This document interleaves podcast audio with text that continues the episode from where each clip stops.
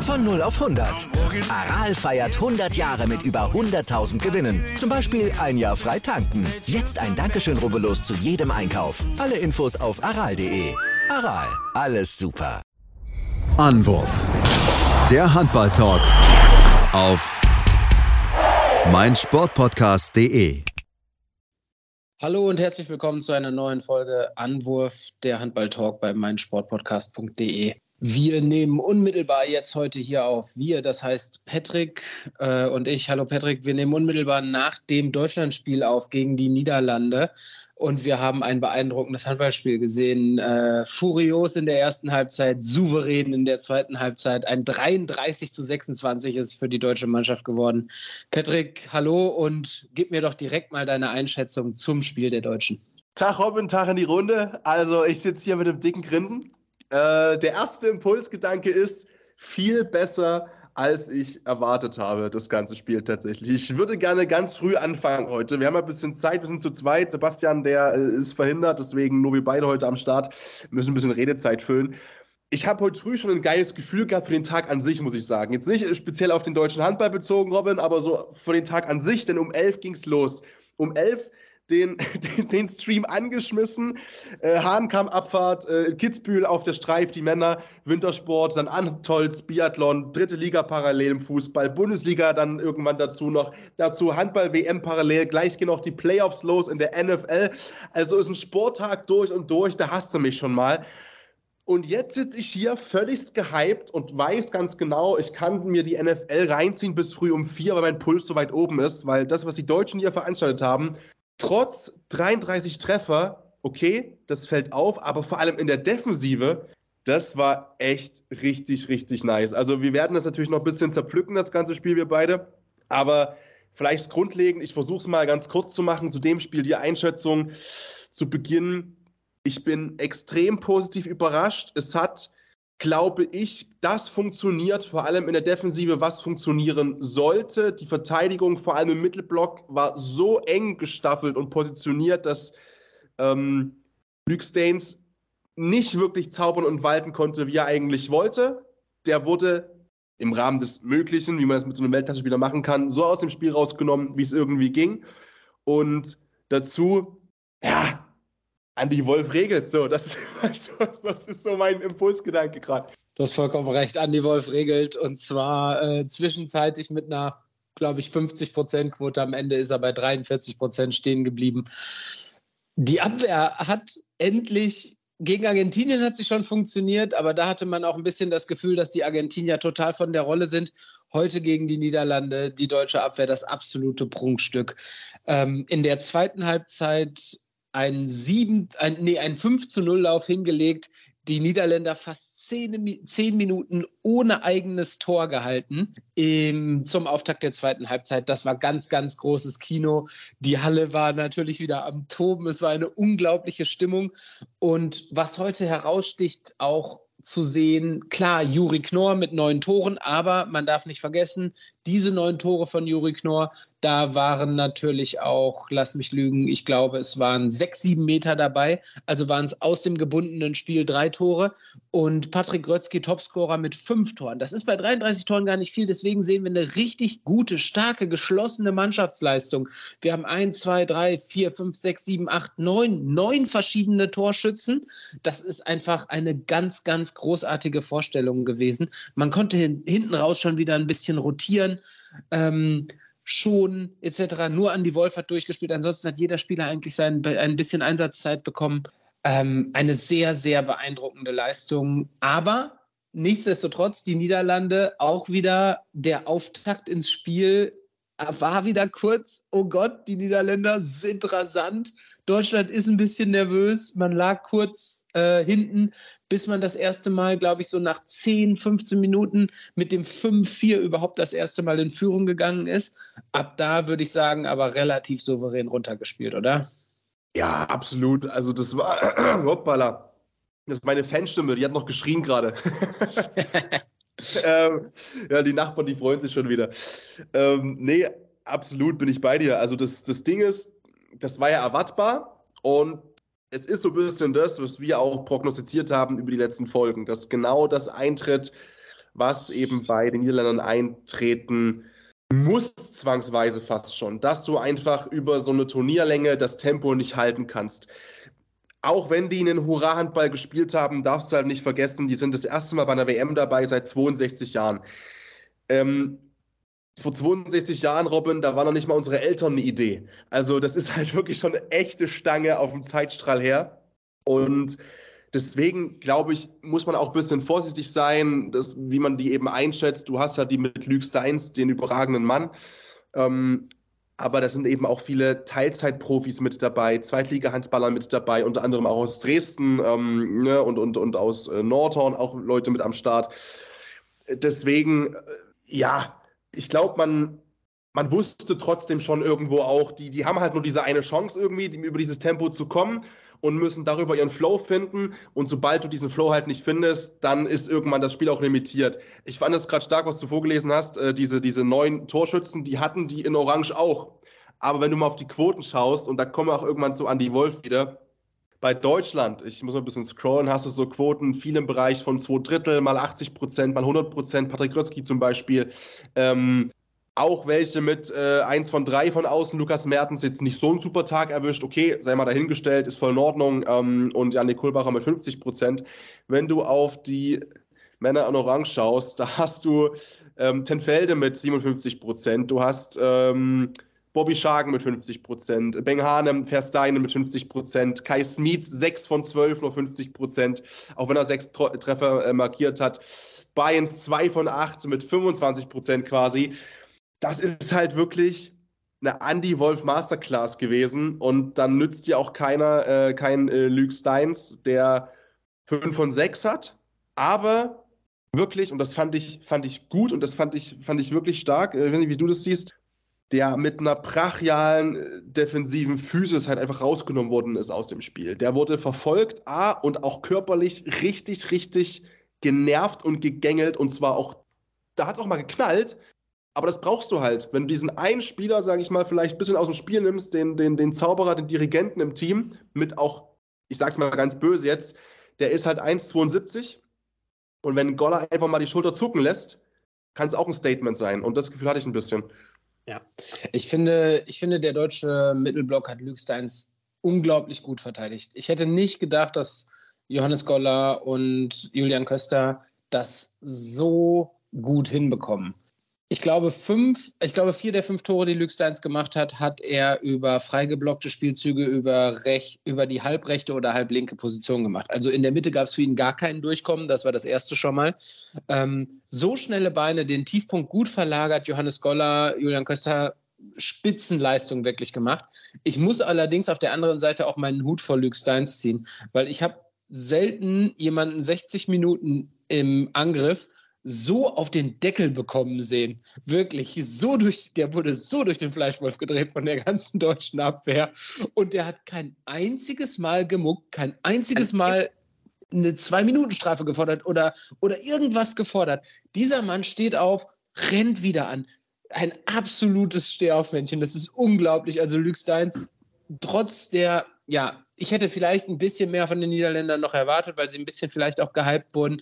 Aber Luke Steins sticht aus dieser Truppe wirklich einfach nochmal hervor und ist meiner Meinung nach vor, hervorzuheben. Wir haben aber ähm, nochmal äh, auf die deutsche Seite blickend ihn auch schon kurz angesprochen. Lass uns noch einmal vielleicht etwas ausführlicher über Andreas Wolf sprechen. Er ist nach dem Spiel zum Man of the Match äh, gewählt wurden, vollkommen zu Recht.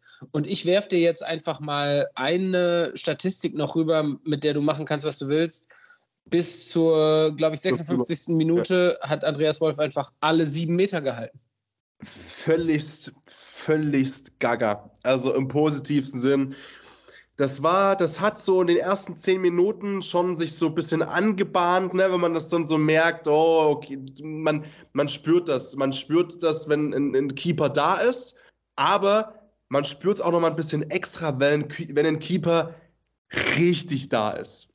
So, und das war im ganzen Turnier schon irgendwie so ein bisschen mein Eindruck, dass die deutschen Keeper beide wirklich da sind. Aber jetzt war er wieder ein bisschen mehr Tier. Jetzt war er einfach Wolf. Wirklich. Also ich kann es nicht anders formulieren. Es war halt so diesen, diese, diese ersten zwei, drei, vier Paraden, die einfach gepasst haben, relativ schnell im Spiel. Und die dritte oder vierte war es, glaube ich, die relativ spektakulär war. Und dann ist er aber ausgerastet. Und dann hat er sich bereits nach zehn Minuten so reingefräst in den Kopf von Oranje. Also völligst abstrus. Und ich wüsste, wie gesagt, ich wüsste nicht, weil ich das letzte Mal jemanden gesehen habe, der, der für eine 7-Meter-Efficiency von 25% sorgt bei den Gegnern. Also der hat ja auch, muss man dazu sagen, Robin, der hat auch drei gehalten. Also die waren ja einfach alle drei gehalten vorher. Die waren nicht vorbei oder drüber, die waren einfach gehalten. Ja. Ja, es war unglaublich. Also wir hatten ja, wir haben ja die fast zehn Minuten ohne Tor zu Beginn der zweiten Halbzeit schon angesprochen in den zehn Minuten waren zwei, drei Pfostentreffer oder Lattentreffer der Niederländer dabei, aber nichtsdestotrotz hat Andreas Wolf in der Zeit, glaube ich, auch vier oder fünf Paraden gezeigt. Und zwischenzeitlich dachte man wirklich, die Niederländer verzweifeln jetzt endgültig, kriegen keinen einzigen Ball mehr im Tor. Äh, und Kai Smits hat diesen Bann dann gebrochen. Ähm, nichtsdestotrotz hat, hat Andreas Wolf, glaube ich, bis zur 50., 52. Minute die Quote bei knapp 50 Prozent gehalten. Klar, der Sieg war dann komplett in trockenen Tüchern komplett freie Durchbrüche auf sechs Metern. Da geht die Quote natürlich ein bisschen in den Keller, aber nichtsdestotrotz ist das, was wir vorher schon gesehen haben, gehofft haben, vermutet haben, dass Andreas Wolf komplett zu 100 Prozent im Turnier ist, hat sich jetzt heute nochmal komplett bestätigt. Das war unglaublich, diese Vorstellung. Ich glaube, wir reden die ganze Zeit oder die ganze WM über schon darüber, dass er sich auch mental und, und als Teamplayer anders positioniert hat jetzt zu dieser Weltmeisterschaft, anders umgeht mit seiner Rolle. Aber nichtsdestotrotz glaube ich auch, dass dieses Spiel heute, wo es wirklich um viel ging, nämlich das dürfen wir jetzt nicht außen vor lassen, haben wir noch gar nicht erwähnt. Deutschland ist sicher im Viertelfinale natürlich jetzt schon bei. Ja, irgendwas war noch. ähm, aber ich glaube, dass ein Spiel wie dieses mit der Leistung, die Auszeichnung, diese Individualauszeichnung Spieler des Spiels, ist für jemanden wie Andreas Wolf auch nochmal so ein bisschen Balsam auf die Seele, oder nicht? Ja, weil ich glaube, du kannst natürlich, also äh, wir wissen ja, mentales Training, äh, was er sich da auch äh, zu Gemüte geführt hat und auch den Sportpsychologen, den er konsultiert hat, was, was eine super geile Sache ist und, und auch nochmal diesen Reifeprozess wirklich auch zeigt. Und ich war wirklich, habe ich ja auch schon vor, vor einer Woche ungefähr gesagt, als das Turnier losging, vor über einer Woche, sehr gespannt eben auf gerade diesen Andreas Wolf im Sinne von, wie viel Wahrheit steckt da drin und wie viel ist vielleicht auch nur erstmal so ein bisschen nach außen postuliert, um das Team auch ein bisschen zu beruhigen, um auch zu zeigen, hey, oder sich selbst auch einzureden, na, ich bin ja ruhiger geworden und ich bin ja ruhiger geworden, äh, obwohl dann trotzdem deine Badeschlappen äh, schmelzen in der Dusche, weil du so glühst einfach. Aber er hat es untermauert.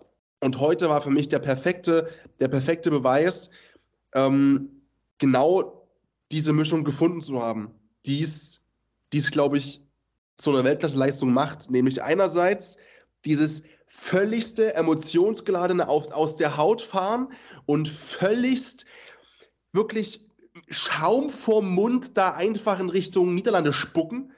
Auf der anderen Seite aber, wenn er draußen war, auf der Bank, ganz ruhig, nicht viel Heckmeck, nicht links, rechts, nicht Hände über den Kopf nach einem, nach einem fehlgeschlagenen äh, Paradenversuch, sondern ruhig, abgeklärt, entspannt und einfach extrem fokussiert und eben nicht so, so unruhig und so mit sich selbst hadern, wie wir das halt gewohnt waren die letzten Jahre in Teilen teilweise, vor allem in der Nationalmannschaft. Und ähm, das ist geil. Das freut mich zu sehen. Er, er wirkt positiver, auch in den Interviews nach dem Spiel. Das war vor zwei Tagen schon so, ne? Da wurde hier geflaxt über, wenn die Jungen gegen die alten Fußball spielen, nach dem Spiel, äh, im Training und so weiter und so fort. Und da gab es zeitverlockere Sprüche und da lief auch nicht alles glatt gegen Argentinien sicherlich, ne? Wo er sagt, ey, wir müssen an Kleinigkeiten arbeiten. Aber er scheint sich, ich weiß nicht, Robin, nicht mehr so zu, zu, zu Herzen zu nehmen einfach. Und das ist dieser Leistung so krass zuträglich. Absolut, absolut. Ich bin gespannt, wie es mit einem in der Form aufgelegten, neu geordneten, aufgestellten Andreas Wolf, wie weit es da noch gehen kann. Der nächste Gradmess wird natürlich in zwei Tagen gegen Norwegen zu sehen sein. Norwegen hält sich auch weiterhin komplett schadlos.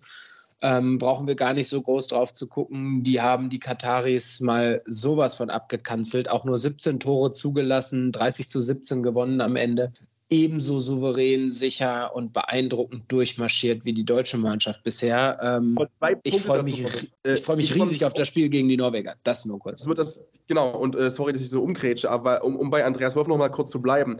Ähm, das eine ist ja, dass er eine Top-Leistung abspult und dass er, sage ich mal, also wir können, wir können ein bisschen aus dem Nähkästchen plaudern, auch wir haben eine WhatsApp-Gruppe und äh, wir waren uns alle so ein bisschen einig, gerade auch beim, beim Spiel schon, dass das ein Wolf in der EM-Form von 2016 ist. Zumindest heute das Spiel. Also ja. das kann man Phasenweise ich, definitiv. Und das also, über ja. 20 bis 30 Minuten. Richtig. Und eben nicht nur in, in einigen Spielaktionen, sondern halt wirklich in einer, in einer äh, Länge, die, die es ein bisschen kribbeln lässt.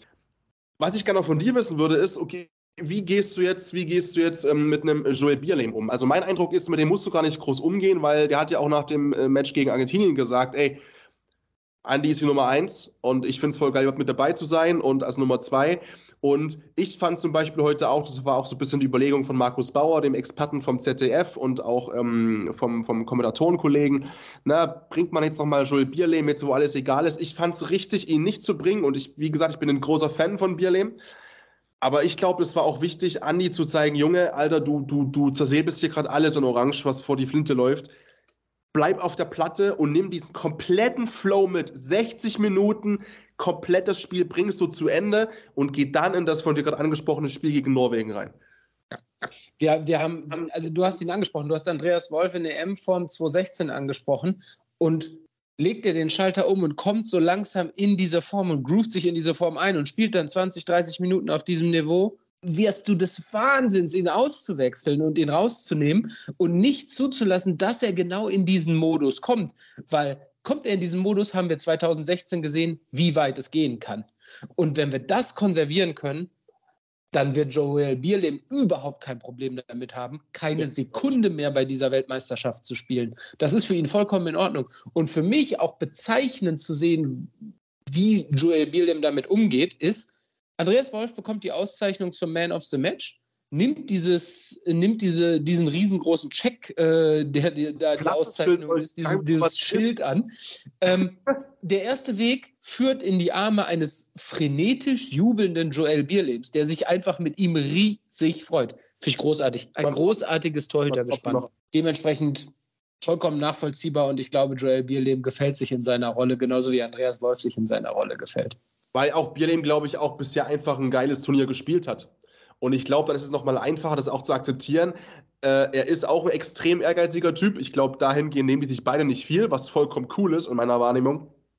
Ähm, und ich glaube, das macht es einfacher. Wenn du als Keeper, also ich war ja selbst Keeper, wie gesagt, äh, jetzt zwar in einer anderen Sportart, aber ich kann so von mir sprechen. Ähm, klar, da wird nicht so fliegend gewechselt im, im, im Fußball, aber wenn du ein blödes Turnier gespielt hast, dann fällt es nicht so leicht, sag ich mal, dich auf die Bank zu setzen, glaube ich, äh, weil du eben immer noch auch diesen Eigenanspruch hast von, oh, ich will aber jetzt noch mal zeigen, was ich auch kann, dass ich auch eine Hilfe sein kann fürs Team und so weiter und so fort. Aber da Bierlehm das Spiel, äh, das Turnier bisher so gespielt hat, glaube ich auch beim Schnitt 36 Prozent steht jetzt insgesamt. Ähm, ich glaube, das macht es nochmal wirklich für ihn eine ganze Ecke einfacher und ich unterstreiche, glaube ich, das äh, vor, der, vor der Werbung, was du genau gerade gesagt hast, nochmal. Äh, einfach ein richtig geiles Torhüter-Duo. Absolut, absolut. Und wie wir jetzt gerade auch schon erwähnt haben, wir freuen uns riesig auf das Spiel gegen Norwegen. Wir werden uns die Norweger anschauen. Ähm, wir werden aber auch gleich noch kurz auf ähm, das vermeintlich beste Spiel der bisherigen Weltmeisterschaft, das sich unmittelbar an unsere letzte Übertragung bzw. unsere letzte Aufnahme angeschlossen hat, äh, darüber müssen wir noch sprechen. Wir müssen über komplett entfesselte Schweden samt eines komplett durchdrehenden Torhüters sprechen. Jawohl! Und das alles machen wir natürlich nach einer ganz kurzen Pause hier bei Anwurf, der Handballtalk bei meinsportpodcast.de. Wieder live von Ihrem Toyota-Partner mit diesem Leasing-Auftakt. Der neue Toyota Jahreshybrid. Ab 179 Euro im Monat. Ohne Anzahlung. Seine Sicherheitsassistenten laufen mit. Und ja, ab ins Netz mit voller Konnektivität. Auch am Start die Toyota Team Deutschland Sondermodelle. Ohne Anzahlung geht's in die nächste Runde. Jetzt los zu Ihrem Toyota-Partner.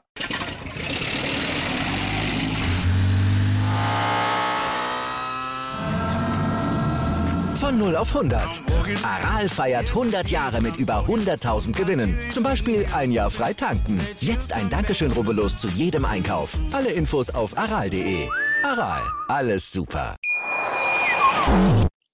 So, herzlich willkommen zurück bei Anwurf der Handball-Talk bei meinsportpodcast.de. Wir haben das Spiel der Deutschen uns zu Gemüte geführt, sind immer noch voller Euphorie.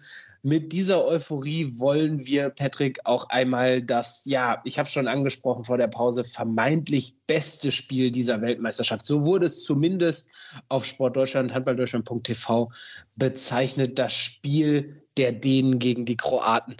Da haben sich die Kroaten nochmal aufgeschwungen und alter, großartiger Zeiten besonnen und ein 32 zu 32 erkämpft die Halle voller Dänen, das hat die Kroaten nur angepeitscht. Die Spieler waren angezündet bis unters Hallendach.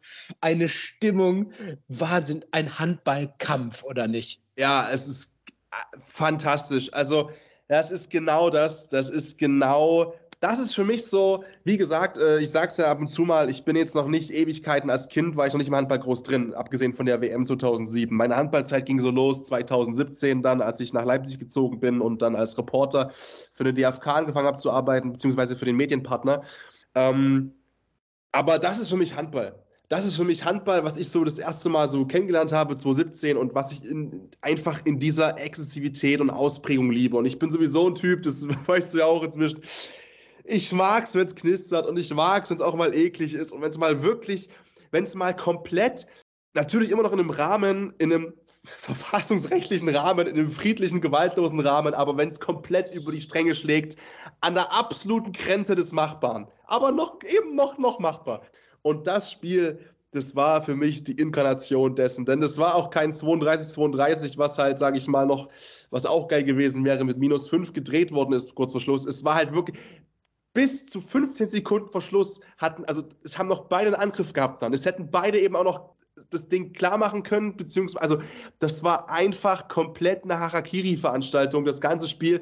Die letzten Sekunden, du sagst es, die Kroaten, das ist, das, das, das ist geil, das ist einfach geil, wenn du, du merkst, diese ganze Halle ist gegen dich und brechen wir es mal runter. Ich meine, du bist auch Handballer, natürlich auf einem viel kleineren Niveau. Ich war auch Fußballer auf einem viel kleineren Niveau. Aber schon bei uns war es doch geil, wenn du gemerkt hast, boah, du kommst irgendwo zu irgendwo auswärts spielen, alle hassen dich.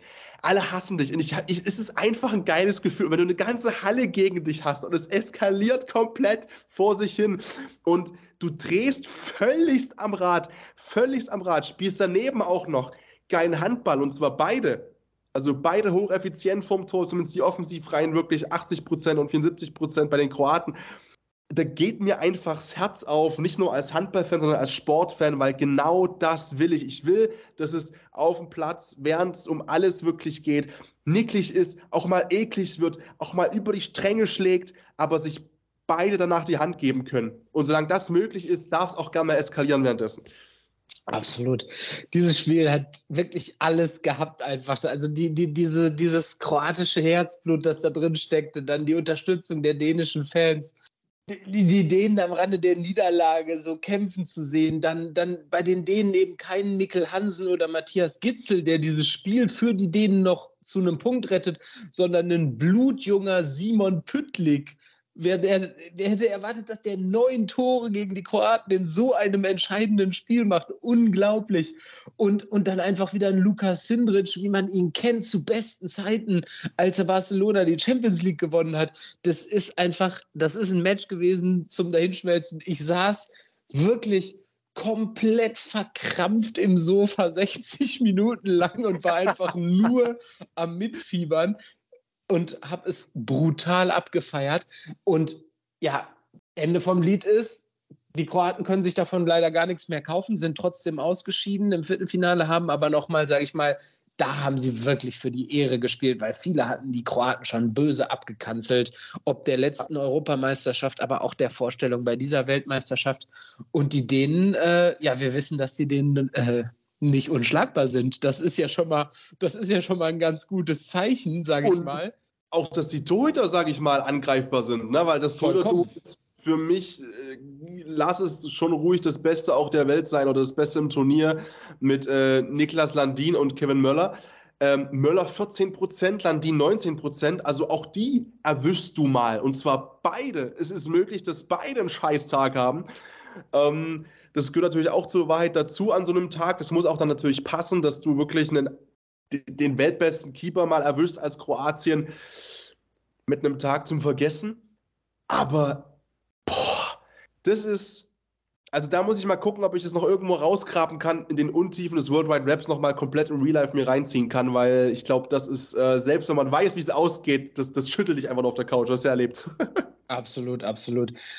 Das, äh, das war ganz großes Kino und ähm, ja, die Dänen haben heute parallel zum deutschen Team ähm, gegen, gegen die USA gespielt dankbarer Gegner für die Dänen natürlich zum Erholen. Ne? Also die Dänen haben da, ich will nicht sagen, mit dem zweiten Anzug gespielt, weil der zweite Anzug der Dänen spielt halt auch trotzdem noch um Weltmeistertitel mit, einfach. Aber da spielt, also ne, da haben dann Michael Darmgard vom, vom SC Magdeburg, der nachnominiert wurde, Jakob Holm hat da äh, durchgespielt, Jürgensen, der vermeintlich zweite Kreisläufer, hat, äh, hat durchgespielt, Mats Spencer Larsen hat viel äh, Spielzeit bekommen. So, dass dort äh, die Dänen ein bisschen schonen konnten, was allerdings auch nötig war, glaube ich, nach diesem nervenaufreibenden Ding gegen die Kroaten. Und ähm, lass uns vielleicht, oder bitte. Ich, ich glaube, das war auch nicht geplant. Also geplant sowieso nicht, ne? aber ich glaube schon, dass auch Dänemark äh, nicht ganz so krass diese Gegenwehr erwartet hat, glaube ich. Ich glaube schon, das war ein bisschen überraschend, ähm, dass, dass die Kroaten da auf dem Niveau performen und, und dann, ja klar, kommt sehr dankbar so ein Gegner halt aus den Vereinigten Staaten, vielleicht der Vollständigkeit halber noch, äh, die Kroaten haben ja auch gespielt heute, ähm, 34, 26 klar. gegen Belgien.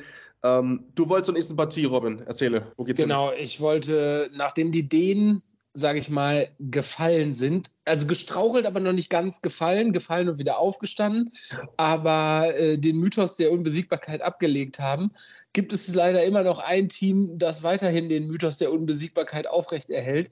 Ähm, und das sind, ja, das ist die Heimmannschaft, das sind die Schweden, die gestern eine Partie ähm, ja, es wurde das Duell der Wikinger genannt. Was die Medien daraus machen, möchte ich mich jetzt erstmal nicht mehr daran beteiligen.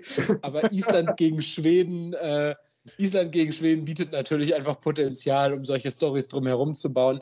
Eine Partie, äh, ja, rasant, würde ich sagen, trifft es ganz gut, um diese Partie zu beschreiben, meiner Meinung nach. Ja, auch hier wieder eigentlich ein Offensivspektakel. Ne? 35 Schweden, 30 Island. Das klingt erstmal nach viel Plimborium und wenig Torhüterleistung. Wenn wir aber auf die Werte schauen äh, und checken, wie die Prozente gleich ausfallen, dann merken wir, das war aber auch einfach ein Spektakel, wo es eben hin und her ging. Island, okay, mit Hallgrimsson 23 Prozent. Ähm, aber die Isländer hatten offensiv auch ein extremes Tempo, eine extreme Durchschlagskraft, konnten eigentlich extremst viele Angriffe auch bis, ähm, bis Palika, sage ich mal, und Tulin durchbringen. Das Problem ist halt, Tulin mit 29 Prozent, was okay ist, ähm, sozusagen auf der Platte unterwegs gewesen, aber Palika einfach mit 39 Prozent. Und das ist eben das, das Prunkstück, dass du halt nicht nur als Schweden vorne einfach lodern kannst, aktuell, wie ein Feuer, sondern dazu eben auch noch, und das ist das Wichtige, zwei Keeper hast. Ich glaube, Tulin ist nach wie vor irgendwo im, im Grobschnitt irgendwo bei 50 Prozent unterwegs in dem Turnier an Quote äh, über vier, fünf Spiele, was völlig Banane ist. Palika auch irgendwo, im, ich glaube, im 41er-Bereich. Die performen beide extrem. Und vielleicht Palika würde ich mich gerne noch ein bisschen vorbereiten, die nächsten zwei, drei Minuten. Lass uns gerne mal über die Feldspieler sprechen und dann ja. kommt zu meinem, meinem Thema des Tages. Aber à la Bonheur. Sehr gerne, sehr gerne. Ich habe mir die Feldspieler, ich habe die Feld, ich habe natürlich mein Auge eher auf die Feldspieler geworfen, weil ich die natürlich immer so ein bisschen mehr im Blick habe. Lass uns, lass uns, beim, lass uns beim unterliegenden Island vielleicht ein bisschen anfangen. Ähm, Bjarkima Ellison, wenn du mich fragst, der aktuell beste Linksaußen der Welt. Das sehe ich nicht nur durch die TVV Lemgo-Brille, äh, wo er ja nicht mehr ist, aber wo er uns als, sage ich mal, Lemgo-Sympathisanten wirklich schöne Jahre beschert hat, ähm, hat sich zum Top-Torjäger dieser WM aufgeschwungen mit äh, acht Toren bei lediglich zwei Fehlversuchen. Das ist eine ja, einfach super starke Vorstellung gewesen. Aber wen man auch ansprechen muss, ist Oma Ingi Magnusson, von dem man, glaube ich, in einem Spiel gegen die Schweden mehr erwartet hätte. Er hat am Ende zwei Tore gemacht und stand lange auch dann nicht auf der Platte, obwohl er vermeintlich gar nicht angeschlagen war. Gut, was vor, im Vorhinein auch noch erwähnt werden muss, Aaron Palmerson, Wadenprobleme, gar nicht mit auf der Bank. Natürlich ein herber Verlust für die Isländer, weil in einem Spiel, in so einem Spiel gegen die Schweden brauchst du auch Erfahrung, ganz einfach. Und die lieferten Aaron Palmerson, der in den richtigen Momenten Tempo rausnehmen kann, so dieses, dieses Tempospiel der Schweden damit vielleicht auch ein bisschen beeinflussen kann. Aber nichtsdestotrotz würde ich auch sagen, die Schweden hätten das auch gewuppt, wenn Aaron Palmerson auf der Gegenseite gegen sie gestanden hätte. Und dementsprechend äh, muss man einfach den Hut ziehen und sagen, die Schweden fliegen oder schwimmen auf einer Welle mit den Fans im Rücken die, glaube ich, ja, nur ein Ziel kennt und ja auch ein Ziel wirklich sehr, sehr wahrscheinlich werden lässt, nämlich diesen WM-Titel. Ja, ähm, interessant. Ich habe heute noch mal äh, bei, bei Sky Deutschland kam heute die neue Folge meine Geschichte raus mit Bob Hanning und da haben die Kretsch angerufen und Kretsch hat noch mal gesagt, ja, für mich sind es die Ideen. Ähm, klar, Aufzeichnung, das haben die auch vor einigen Tagen schon aufgezeichnet. Äh, ich glaube auch inzwischen würde auch Stefan Kretschmer sagen, naja, wird eher blau-gelb. Also ich, ja, ähm, das ist schon eindrucksvoll, wie die eben auch Isländer herspielen, äh, wo wir davor ja auch vor einigen, das klingt wieder natürlich jetzt so nach dem Motto, ja, wir reden die Isländer schlecht. Nee, also wir haben ja selbst vor einigen Tagen noch hier gesessen und gesagt, das ist eigentlich, für manche ist das mehr als ein Geheimfavorit äh, und sogar ein Mitfavorit. Ähm, weil du eben, wie gesagt, Oma Ingi Magnusson angesprochen hast beispielsweise, äh, der allgemein, glaube ich, nicht ganz das Turnier in kompletten spielt, was er sich vorgestellt und vorgenommen hat. Das kann man, glaube ich, auf alle Spiele beziehen, äh, komplett in Summe. Ähm, Palmerson fehlt, ist ja auch, glaube ich, kurz davor ausgefallen hast, ne? Eigentlich beim, beim ja, ganz genau. Also man war davon ausgegangen, dass er aufläuft, aber dann ja. fehlte er eben auf dem Spielberichtsbogen und wurde eben auch nicht beim Warmmachen gesehen, sodass dann erst im Laufe des Spiels ja. beziehungsweise zu Beginn durchsickerte, ja. äh, dass es die Wahrheit ist. Ja. Dann hast du, klar, ähm, Edison, da, da, kann ich nicht als Lemgo natürlich, ja, wäre natürlich schön, wenn ein Lemgo der beste Linksaußen äh, der Welt spielen würde. Ich glaube, ähm, in Anbetracht dessen, Robin, das, das Westbrem Champions League spielt, ist es, glaube ich, in Summe okay, wo er jetzt ist.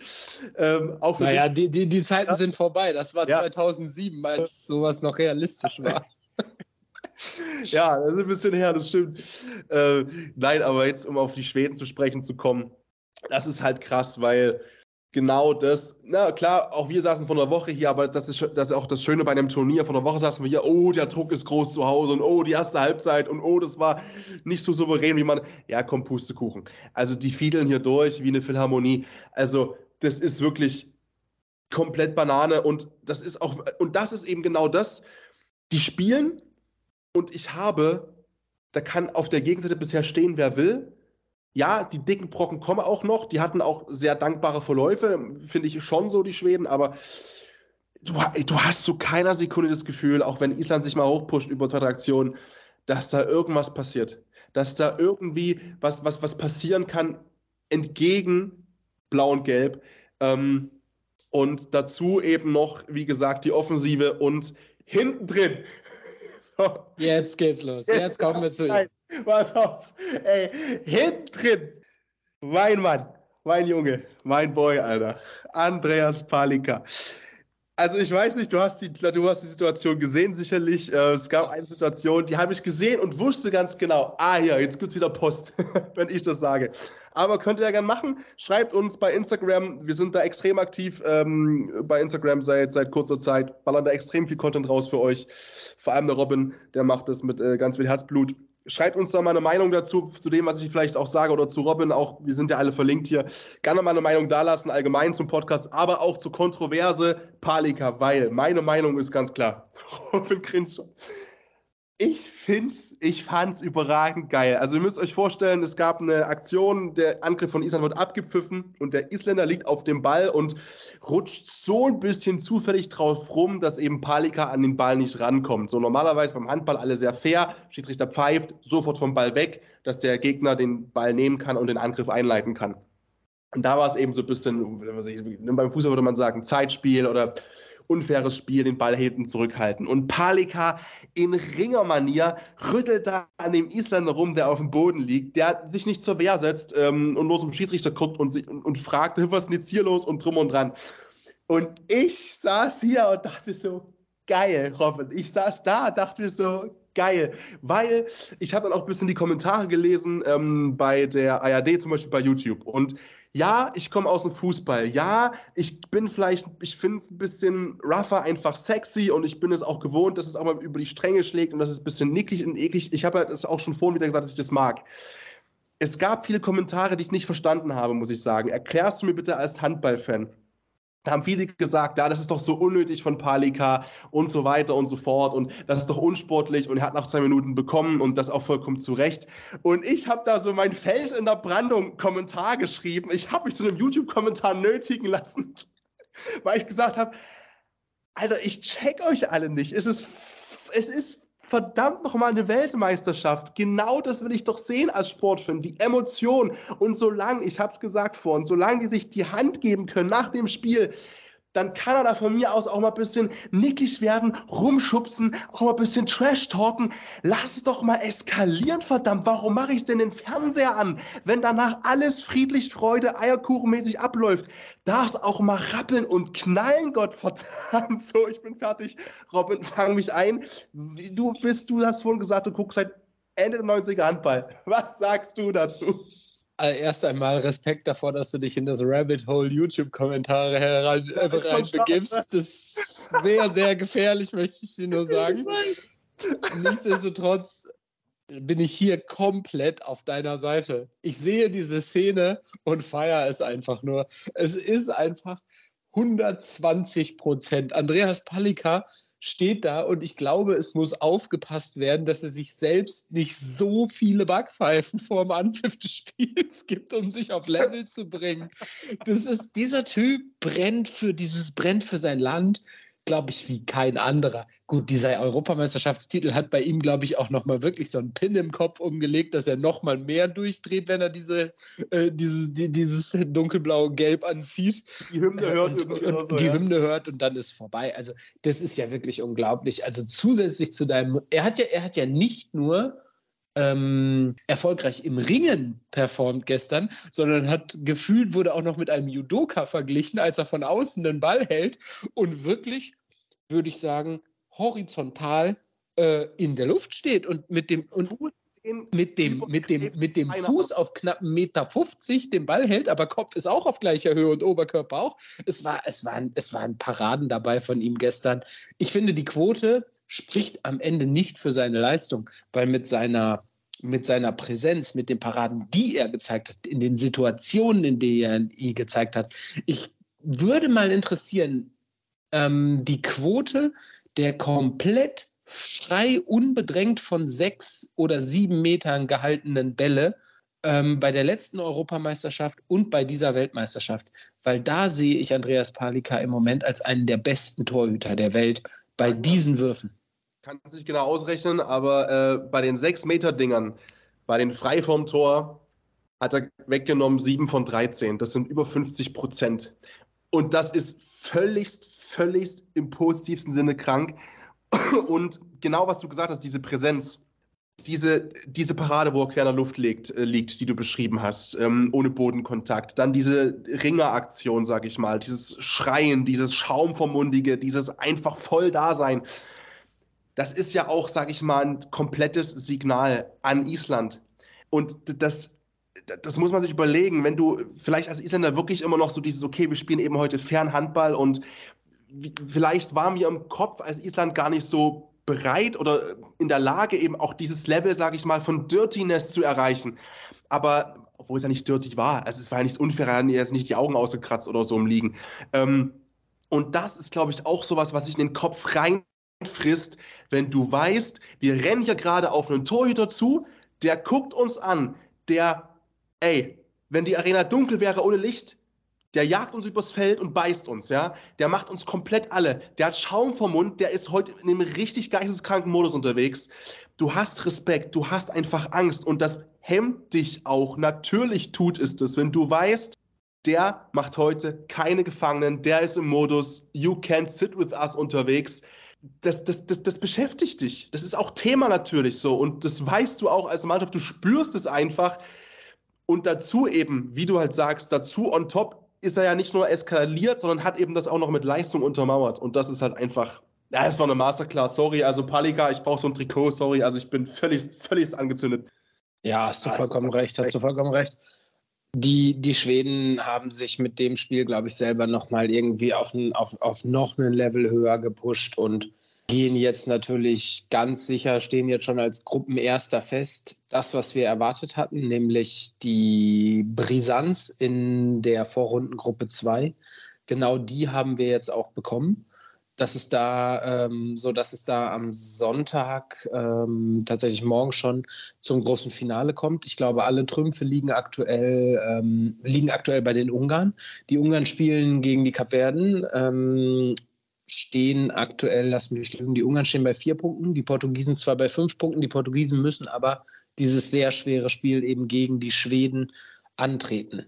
Ich glaube nicht, dass die Schweden bei dieser Heim-WM in dem Flow, in dem sie gerade sind, einen Gang zurückschalten werden und diese zwei Punkte irgendwie, naja, aufs Spiel setzen gegen Portugal. Ähm, dementsprechend sehe ich die Ungarn in der besseren Ausgangslage und das Problem ist ganz einfach, auch wenn Island das bessere Torverhältnis hat, wenn die Ungarn das Spiel gewinnen, die Portugiesen verlieren und Island auch gewinnt, äh, geht Ungarn als Gruppenzweiter weiter aufgrund des direkten Vergleichs mit den Isländern in der Vorrunde. Und da rächt es sich eben für die, äh, für die Isländer dann diese Unkonzentriertheit, ja. das Spiel, sage ich mal, zu verlieren. Allgemein wird morgen, genau, in Gruppe 2 das natürlich entschieden, super spannend. Ähm, aber morgen wartet natürlich auch eins der Highlight-Spiele, ein, ein absoluter Klassiker im Welthandball. Frankreich gegen Spanien. Frankreich gegen Spanien ist dahingehend interessant, weil sich dort entscheiden wird, wer wird ähm, Gruppenerster, wer wird Gruppenzweiter und damit der deutsche Gegner. Das wissen wir natürlich selber erst, wenn Deutschland dann am Montagabend gegen Norwegen den Kracher betreibt. Aber allgemein, Patrick, ähm, der letzte Vorrunden, äh, der letzte Hauptrundenspieltag bietet ja dann jetzt schon wirklich absolut handballerische Feinkost mit Frankreich gegen Spanien, mit Schweden gegen Portugal, mit Deutschland gegen Norwegen, mit in Gruppe 4 dürfen wir nicht vergessen, Ägypten gegen Dänemark.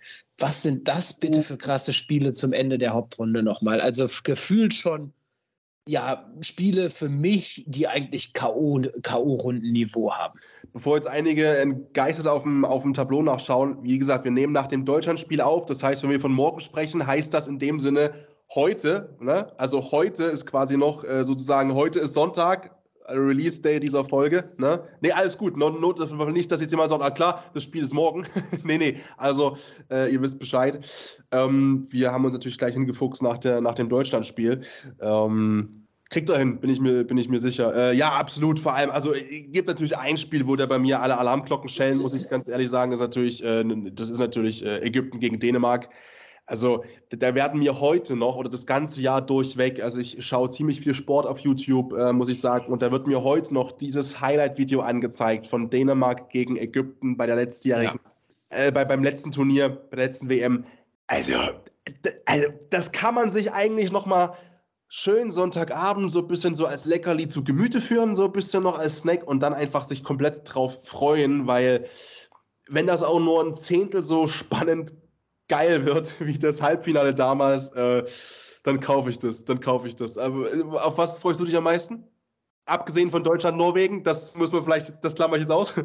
Ich freue mich definitiv auf Frankreich gegen Spanien, einfach unter dem Gesichtspunkt. Ähm, ich, mag, ich, ich, mag die Art spanischen Handballs, sie zu spielen, nicht so sehr. Ich mag die Art, wie die Franzosen den Handball spielen, sehr, sehr, sehr gern. Ähm, da ja, prallen meiner Meinung nach zwei komplett grundunterschiedene Philosophien des Handball zu spielen aufeinander. Das finde ich immer sehr interessant. Gut, mit dem, mit, dem, mit dem Ausgang natürlich, was für Deutschland passiert. Ich gehe mal natürlich davon aus, dass Deutschland gegen Norwegen gewinnen wird. Dementsprechend halte ich den Franzosen die Daumen, damit Deutschland gegen Spanien spielt, weil ich Spanien für absolut schlagbar halte dieses Jahr bei dieser Weltmeisterschaft. Das äh, finde ich spannend. Ich finde diesen, dieses, ich finde diese Konstellation in der zweiten Vorrunde, in der zweiten Hauptrundengruppe einfach spannend. Die Ungarn legen, legen um 15.30 Uhr vor gegen die Kapverden. Dann ziehen die Isländer gegen Brasilien um 18 Uhr nach. Und dann spielt Schweden gegen Portugal. Also es ist interessant. Also das wird für, viel, für, für die ganzen Nationen wird es so ein bisschen hoffen, bangen etc. Wie geht's aus? Sowas finde ich immer ja beeindruckend zu beobachten. Gut und dann natürlich also Deutschland Norwegen hätte ich nicht gedacht, dass dieses Spiel schon so einen hohen Stellenwert, so eine Qualität hat. Aber ja Deutschland einfach eine sensationelle Weltmeisterschaft bisher. Ich weiß nicht, wann Deutschland das letzte Mal ohne eine Niederlage äh, in eine K.O.-Runde eingezogen ist. Ich meine, dass das noch nicht vorgekommen ist. Und wenn sie die Norweger schlagen, wovon ich absolut ausgehe, dass es absolut im Rahmen des Möglichen ist, ja. nach dieser Vorstellung heute, ähm, ja, dann ist einfach das viel zitierte, dann ist ganz viel drin. Oh, schön. Ja, der musste noch rein, der musste noch raus.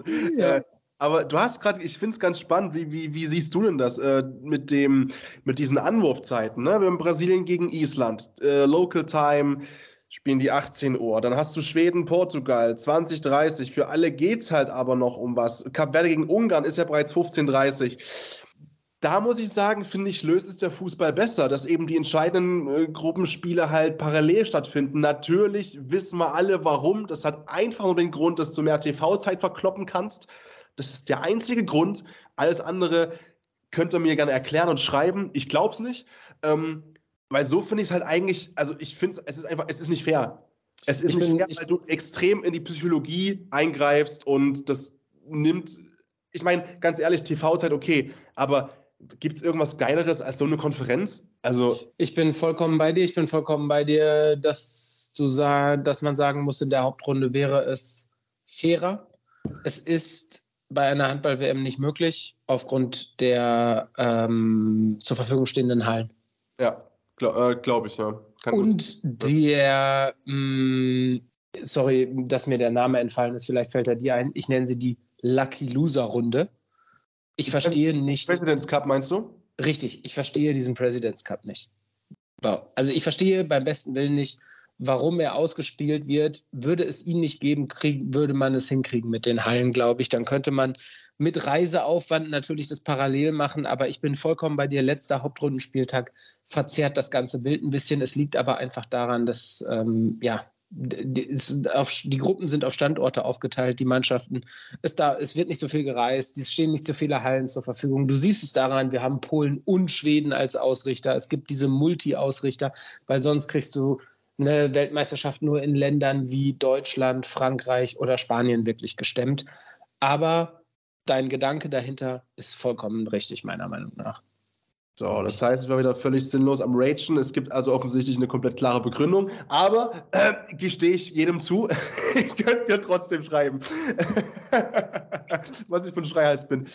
Nein, aber ich glaube, ach, ich bin es ein bisschen schade, muss ich sagen, weil das ist, also das geht mir in jedem Turnier so, das geht mir auch beim Fußball vor allem so. Ich finde immer die Vorrunde am geilsten. Wenn du einfach jeden Tag oder die Hauptrunde beim Handball noch mit dazu, wenn du jeden Tag einfach irgendwo, keine Ahnung, früher war es so, du hast umhergesessen auf die Schule ähm, und hast einfach nur Sport geguckt den ganzen Tag. Und klar, dann sind immer mehr Pausen zwischen den Spielen und so weiter und so fort. Deswegen schade, dass jetzt die Hauptrunde zu Ende geht. Andererseits ist heute, slash morgen, slash whatever ihr das hört hier. Es ist einfach noch ein geiler Handballtag und ähm, den werde ich bestmöglich äh, wahrscheinlich wieder auch vom, vom Bildschirm verbringen, neben, wie gesagt, Wintersport. Ich finde es einfach geil. Es ist wieder endlich wieder einfach massiv viel Sport im, im, im Programm überall. Ganz genau, ganz genau. Und vor allen Dingen äh, hat das Thema Corona bisher bei dieser Weltmeisterschaft ja noch keine Rolle gespielt. Wir wissen von keinen großartigen Corona-Fällen, Ausbrüchen etc. Die Hallen sind voll, die Stimmung ist sensationell. Und ja, das würde ich mal sagen, sollten wir weiter verfolgen und natürlich auch das, das nächste deutsche Spiel, das nächste deutsche WM-Spiel.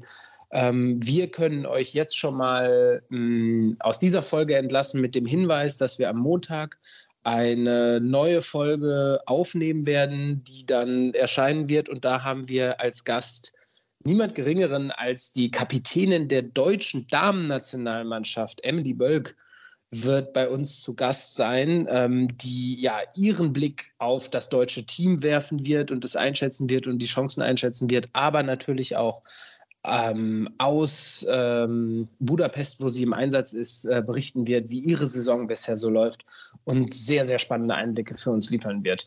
Bis dahin könnt ihr uns natürlich, wie Patrick schon gesagt hat, folgt uns gerne auf Instagram, Facebook etc. Wenn ihr Feedback, Kritik, Anregungen etc. habt, schreibt uns gerne direkt und ansonsten hört ihr uns natürlich überall, wo es Podcasts gibt. Ähm, und wir freuen uns, wenn ihr uns auch weiterhin bei dieser WM, aber auch natürlich darüber hinaus verfolgt. Und danke dir, Patrick, für diesen schönen Talk direkt nach dem deutschen Spiel gegen die Niederlande. Jetzt muss ich langsam meinen mein Puls so in den Schlafbereich. Wobei, warte mal, nee, nee, warte mal. NFL, das ist, das ist kein Schlafbereich, zum Glück. Zum Glück ist der Puls jetzt oben immer noch. Geht's direkt Optimal. Rüber zur nächsten Sportart. Weiter, immer weiter. Genau. Wir hören uns. Bleibt gesund, alle da draußen. Macht's gut. Peace. Wieder live von Ihrem Toyota-Partner mit diesem Leasing-Auftakt. Der neue Toyota Jahreshybrid. Ab 179 Euro im Monat. Ohne Anzahlung. Seine Sicherheitsassistenten laufen mit. Und ja, ab ins Netz mit voller Konnektivität. Auch am Start die Toyota Team Deutschland Sondermodelle. Ohne Anzahlung geht's in die nächste Runde. Jetzt los sprinten zu Ihrem Toyota-Partner.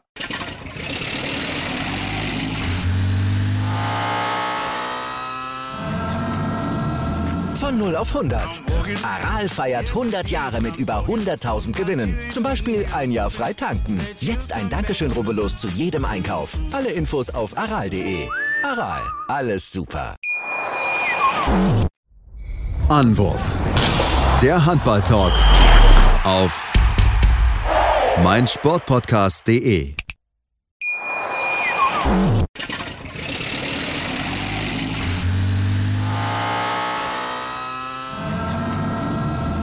Von 0 auf 100. Aral feiert 100 Jahre mit über 100.000 Gewinnen. Zum Beispiel ein Jahr frei tanken. Jetzt ein Dankeschön, rubbellos zu jedem Einkauf. Alle Infos auf aral.de. Aral, alles super. Ich habe mich natürlich schockverliebt, weil die war wirklich ganz, ganz klein. So begann die Mensch-Hund-Beziehung zwischen Christina und Tierschutzhund Frieda. Und wie es danach, nach dem ersten Moment der Verliebtheit, so weiterging und welche Klippen es danach zu umschiffen galt, das hört ihr in der neuen Ausgabe von Iswas Dog, dem Podcast für harmonische Mensch-Hund-Beziehungen. Iswas Dog? Mit Malte Asmus. Überall, wo es Podcasts gibt.